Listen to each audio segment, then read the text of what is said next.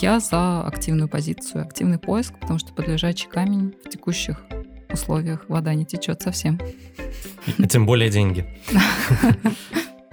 Он любит рисовать, там ему нравится манга, не знаю, там комиксы, но он вот еще пока не имеет... Э, жизнь не прожил. Жизнь, жизнь не прожил, да.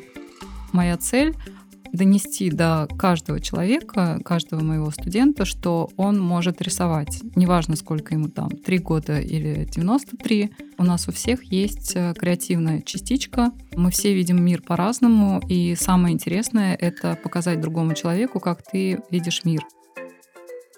Здравствуйте! С вами подкаст «За дизайн», в котором мы знакомим вас с разными видами дизайна и приглашаем в гости дизайнеров различных направлений. За дизайн и против всего плохого. И с вами его ведущие. Я Андрей Балканский, руководитель юзабилити лаборатории университета ИТМО. Я Родион Соснов, арт-директор департамента бренда и коммуникации компании «Эби». Уважаемые слушатели, мы делаем эту запись 28 июня 2022 года.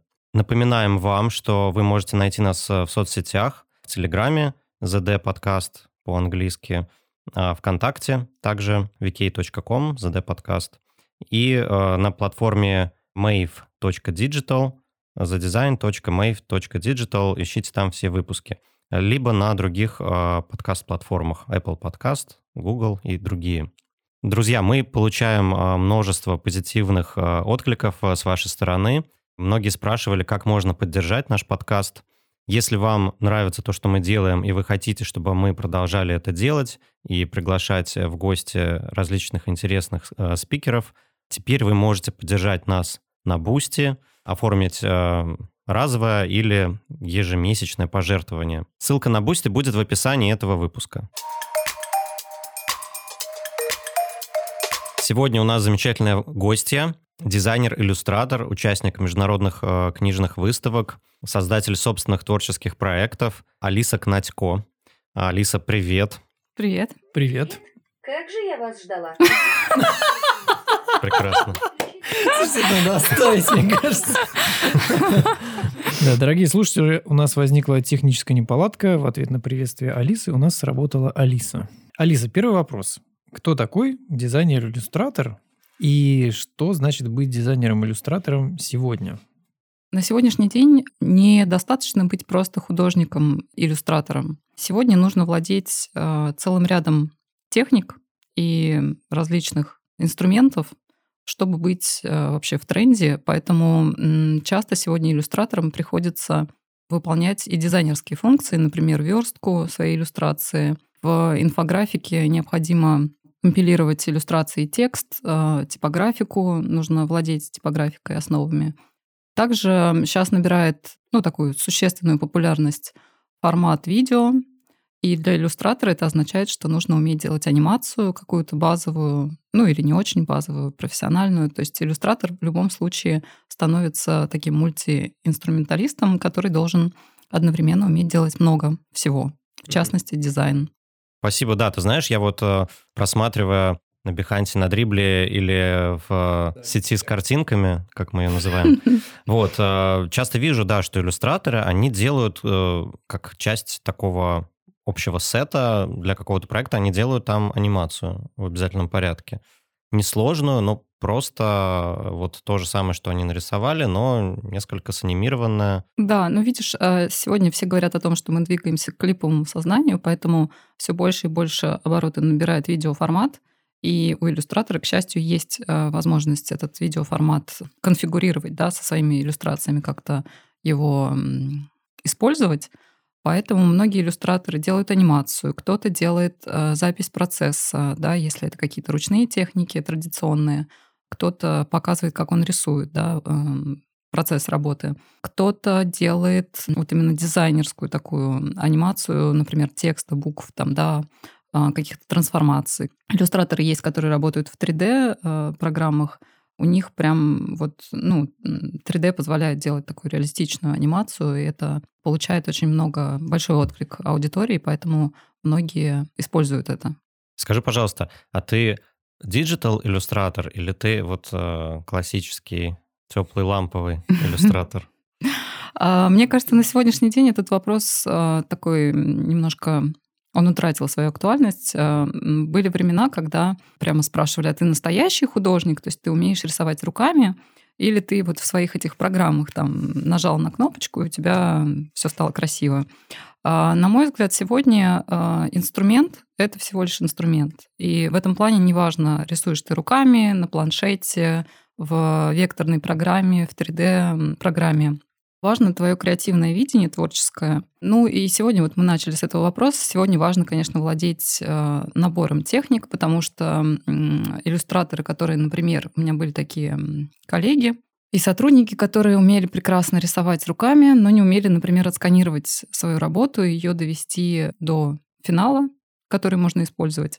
Им требовался костыль в виде дизайнера, который обрабатывал, там, сканировал их картинку, обрабатывал ее, доводил, там, цветокоррекцию какую-то делал. Мне кажется, что на сегодняшний день это, конечно, уже существенный недостаток, поэтому владение каким-то набором инструментов, которые необходимы для работы конкретного иллюстратора, и как digital, так и традиционных. Э, тут, в принципе, мне кажется, уже нет даже дискриминации. То есть есть люди, которые рисуют только на планшете, есть такие, как я, которые любят пачкать руки и рисуют там и тушью, и акварелью, и гуашью, и stamp ы делают, а потом это все обрабатывают в фотошопе а, и других программах. Но мне кажется, вопрос digital или традиционное для иллюстратора на сегодня закрыт.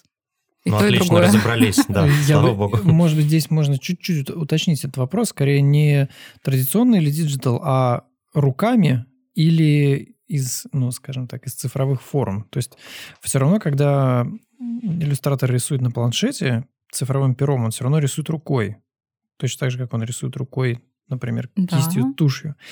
И другое дело, когда иллюстратор делает коллаж или делает ну, какую-то векторную графику там мышью, ну или тем же пером, но это уже не совсем рисование, скажем а, так. Прекрасно. Я, вот я бы так разделил. Я могу вот тут тоже прокомментировать. Э, значит, ты берешь эм, какие-то формы, да, круг, квадрат, ну не знаю, из чего ты там коллаж делаешь, да, или составляешь из форм простых какую-то более сложную. Без знания композиции, которые относятся к традиционным таким классическим, да, базовым знаниям, ты можешь сделать коллаж, подвигать там мышкой фигуры, но все равно тебе это знание нужно. То есть часть традиционной вот этой вот классической школы, она остается неизменна, потому что неизменен наш э, человеческий взгляд да, на изображение. Он видит там золотое сечение, да, реагирует как-то. Есть психология цвета, колористики, перспектива, да, если она нужна. Поэтому любое даже использование каких-то стандартных форм, оно все равно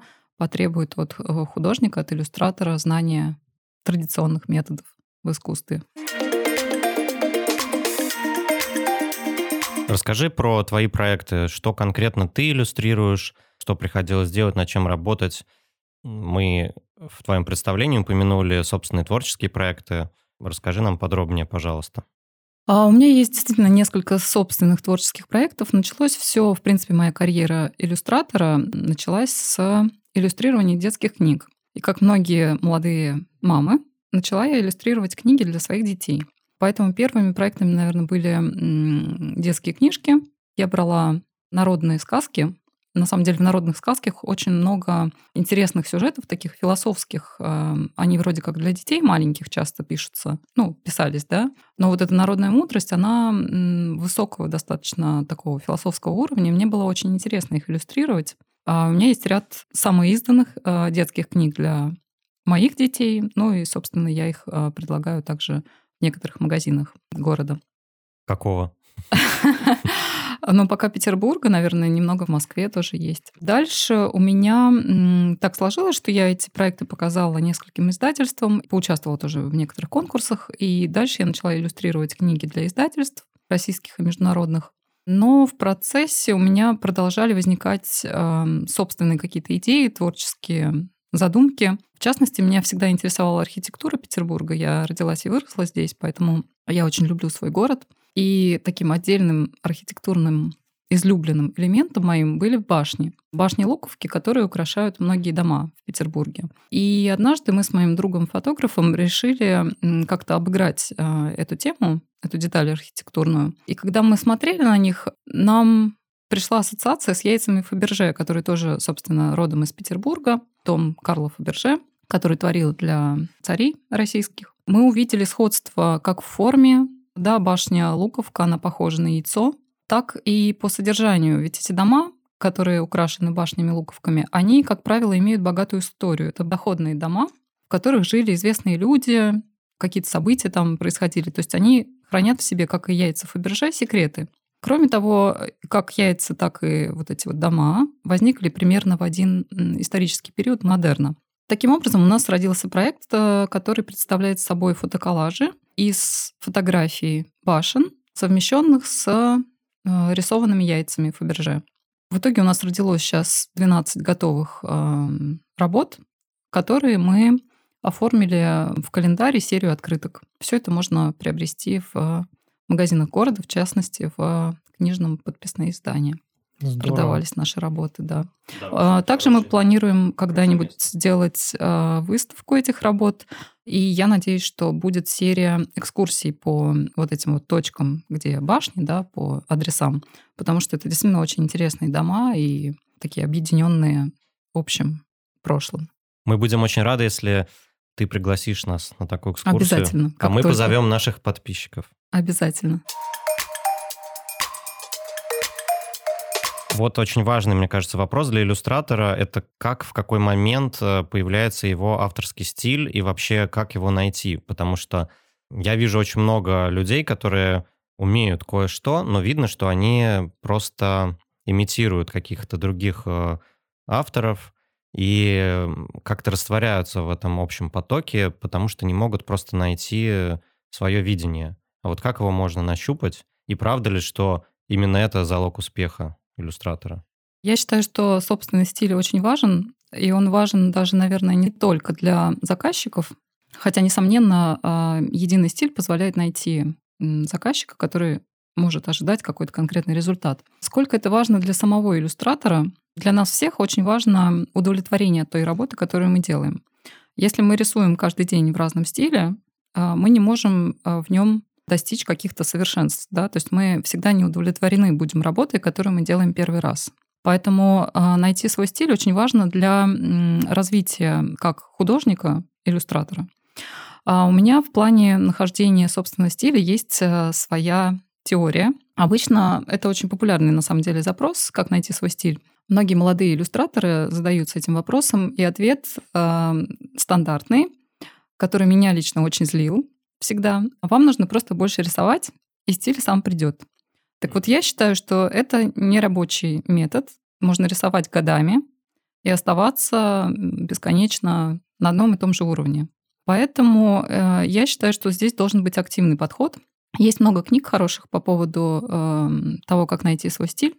Я прям рекомендую загуглить всем, найти ту книгу, которая вам откликнется, а еще лучше собрать советы из разных книг э, в свою какую-то методику. Для меня эта методика в следующем заключалась. Значит, у нас у всех, э, у иллюстраторов есть какие-то бенчмарки, да, другие наши коллеги, на которых мы смотрим, которые нам очень нравятся. Так вот, я собрала такую коллекцию иллюстраций, которые мне на самом деле очень нравились. И тут еще хочу отметить, что стиль, он очень динамический. То есть э, нельзя однажды создать свой стиль и всю жизнь вот рисовать в нем. Вам просто надоест это. Поэтому он будет меняться. Эта коллекция иллюстраторов, которые вам нравятся, она тоже будет со временем как-то видоизменяться, и вам свой стиль нужно будет корректировать в зависимости от этого. Так вот, э, Первая задача — это собрать коллекцию работ, которые вам нравятся, и проанализировать их с точки зрения цветов, с точки зрения тем, насколько реалистичны эти иллюстрации, или, может быть, они абстрактные, насколько они трактуют э, дословно текст, например, да, если это книжная иллюстрация, или они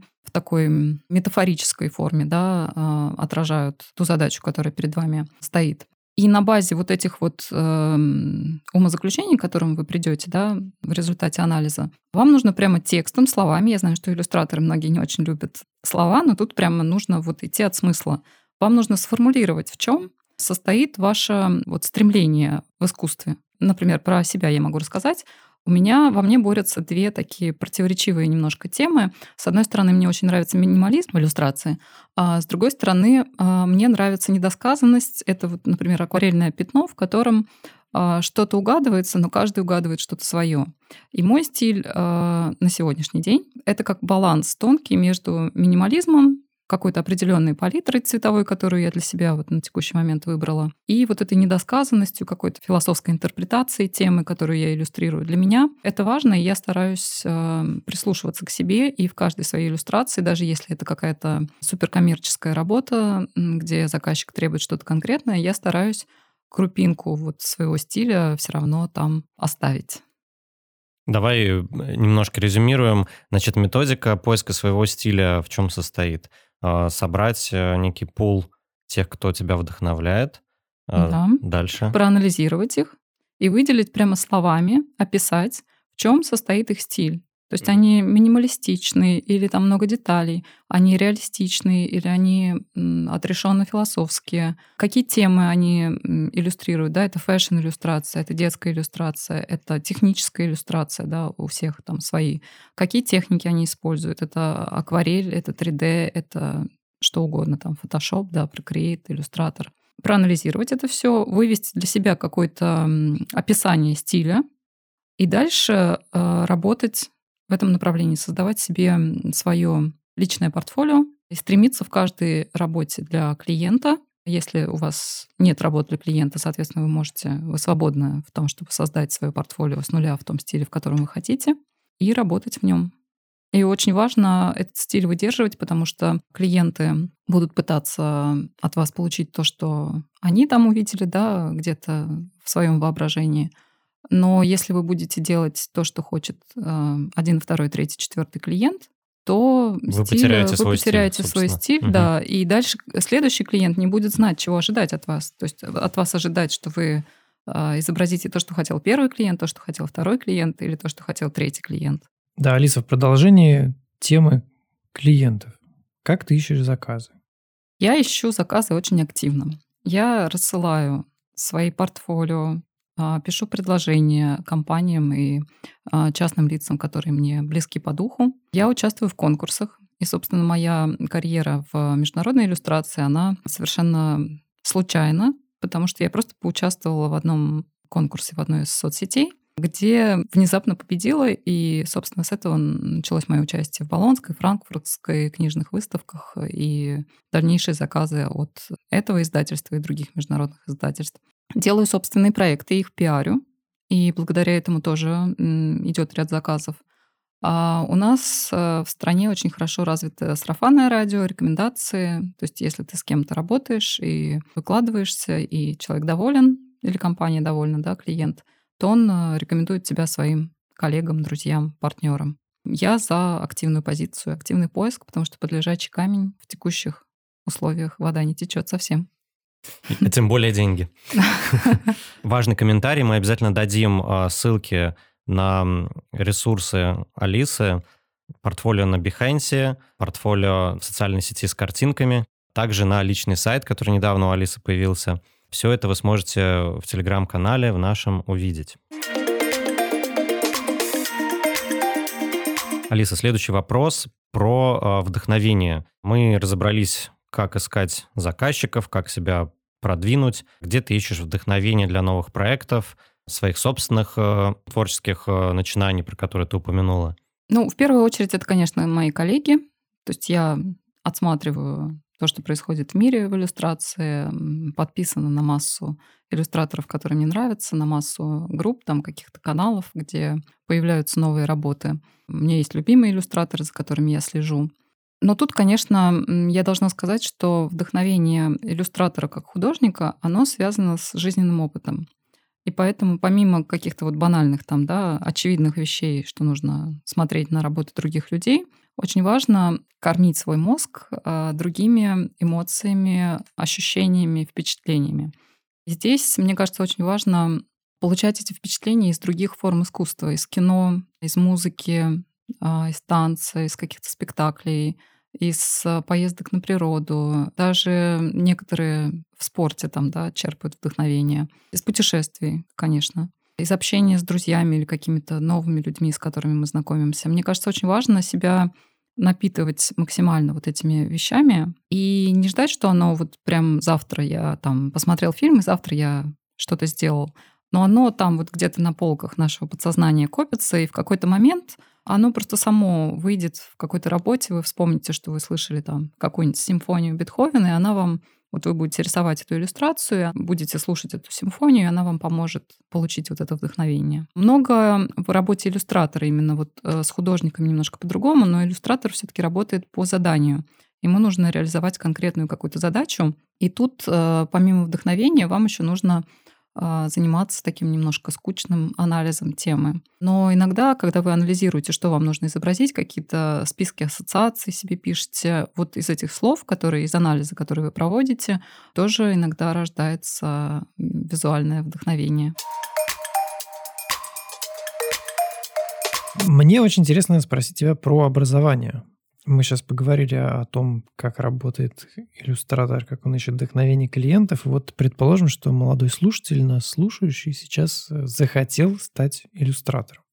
Предположим, что ему 17 лет, он закончил школу. Куда ему идти, чтобы научиться? Я в иллюстраторы пошел, пусть меня научат. Где?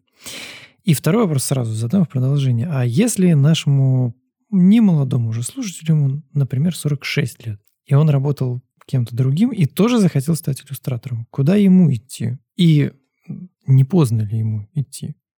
А, вопрос очень интересный, потому что я не имею академического образования, я самоучка, и все мои навыки я сама себя научила им. Да, я их развила в себе самостоятельно.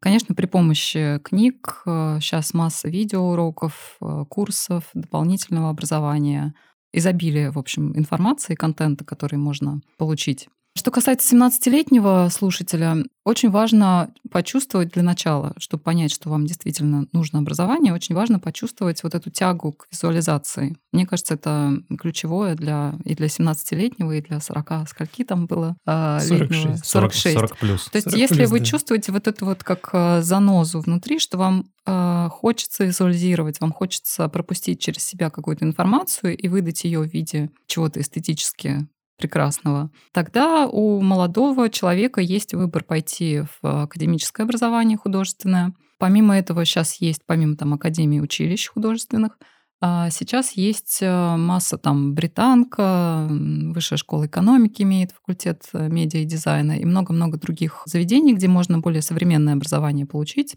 Но мне не кажется это обязательным для иллюстратора. Мне кажется важным э, иметь общее представление о композиции, м, колористике, перспективе, ну, таких базовых вещах.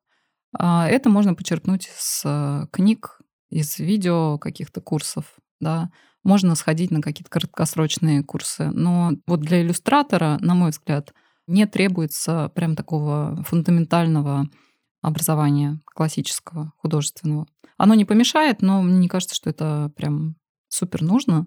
Есть очень много иллюстраторов, которые, вот как мы говорили, из простых фигур составляют прекрасные иллюстрации, которые решают свою задачу, и доволен иллюстратор, доволен заказчик, э, зритель. Мне кажется, тут важно вот этот стержень, который заставляет человека творить. То есть он не может не рисовать, он, он хочет это делать. А дальше уже поиск э, стиля, поиск техник, да, то есть можно стать э, рисовать руками, можно в фотошопе, можно 3D Max, там, да, можно в иллюстраторе, можно в Procreate, можно видео motion дизайном заниматься. Тут все зависит от инструмента. Инструментов сегодня гораздо больше, чем было, не знаю, там 50 лет назад. Поэтому, естественно, этому научить даже в рамках там, Академии художеств невозможно всему. Тут э, важна узкая какая-то специализация, узкий набор инструментов, который интересен конкретному 17 или 45-летнему человеку. И в этом направлении, собственно, ему стоит выбрать э, какие-то лучшие материалы, изучить их и практиковаться. Получается, что, как я слышу твои слова, что для того, чтобы стать иллюстратором, а, во-первых, не важен возраст в принципе.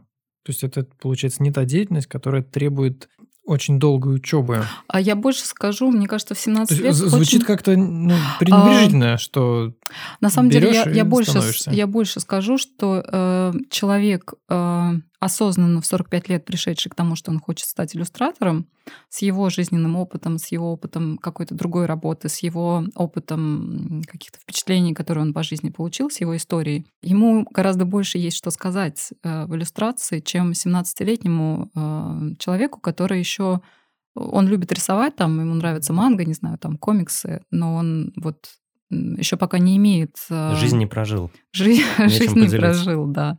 То есть нет, я ни в коей мере не умоляю э, молодых иллюстраторов. Есть очень крутые ребята, которые там в 14 лет взрывают вообще мир иллюстрации. А, но я по своему опыту могу сказать, что э, на сегодняшний день мои иллюстрации гораздо больше наполнены смыслом, я в них гораздо больше уверена, чем когда я рисовала там в школе что-то, да, а, пытаясь кого-то копировать. А вот еще интересная тема сюда же. Есть целая плеяда иллюстраторов, мега востребованных, богатых, которые сотрудничают с самыми топовыми кроссовочными брендами.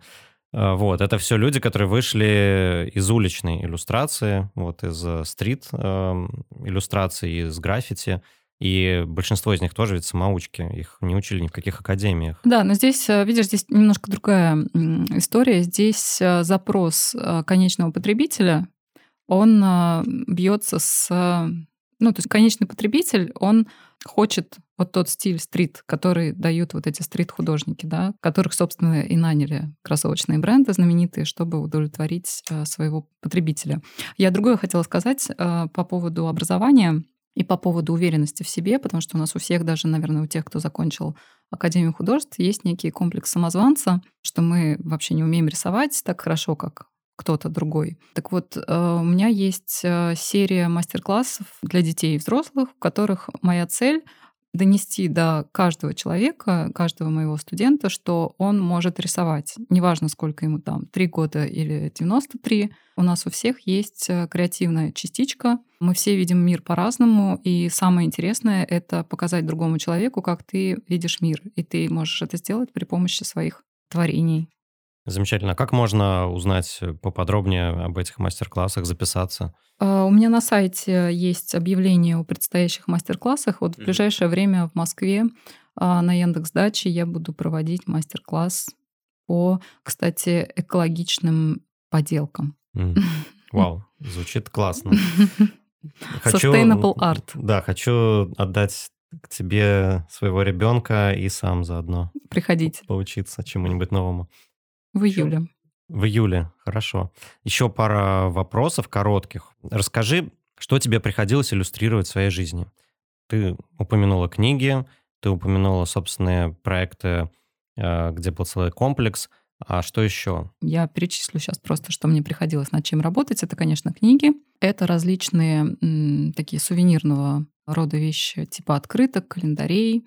Это различные иллюстрации, такие прикладные, например, для футболок, для сумок. А, я делала паттерны для текстиля, паттерны для... Ну, мы все пользуемся там тетрадками, да, блокнотами. Вот для этого очень много я делаю для своего портфолио, то есть э, просто какие-то интернет-картинки, да, которые люди репостят, такие вдохновляющие. Для коммерческих брендов э, ты тоже что-то делала для продуктов питания, по-моему, да? А, да, но там, как правило, четкое ТЗ, то есть там, угу. поскольку это все завязано на коммерческую задачу, там четкое ТЗ с четким запросом, что нужно изобразить.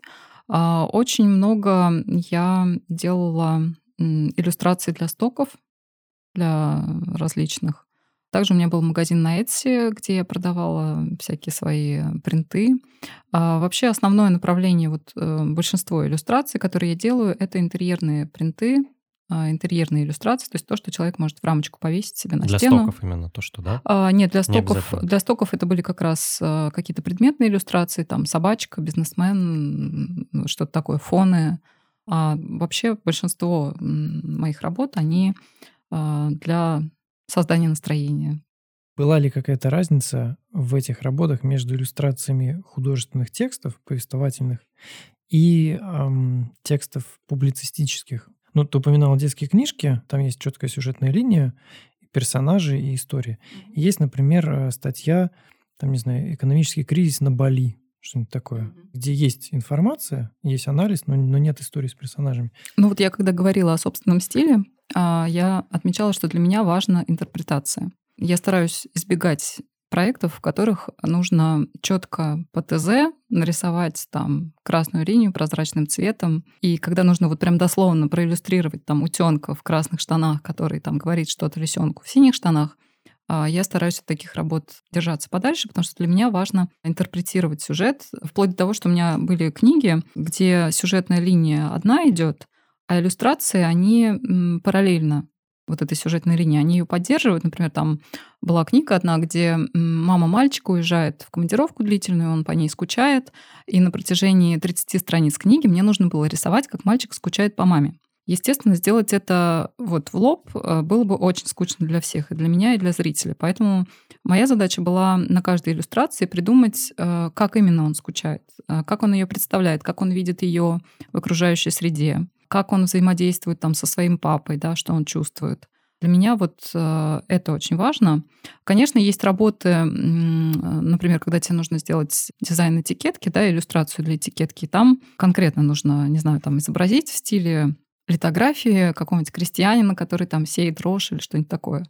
Тогда да, тогда, в общем, работа такая техническая. Ты берешь референс, изображаешь то, что просит клиент, но там есть возможность креатива в верстке, то есть как сверстать это с текстом. А в каждой своей иллюстрации, вне зависимости от того, нужно ли абстрактную тему проиллюстрировать или что-то конкретное, как текст книги, я стараюсь все таки метафорически подходить к решению этой задачи и вкладывать какие-то дополнительные смыслы, чтобы у человека было пространство для фантазии в иллюстрации.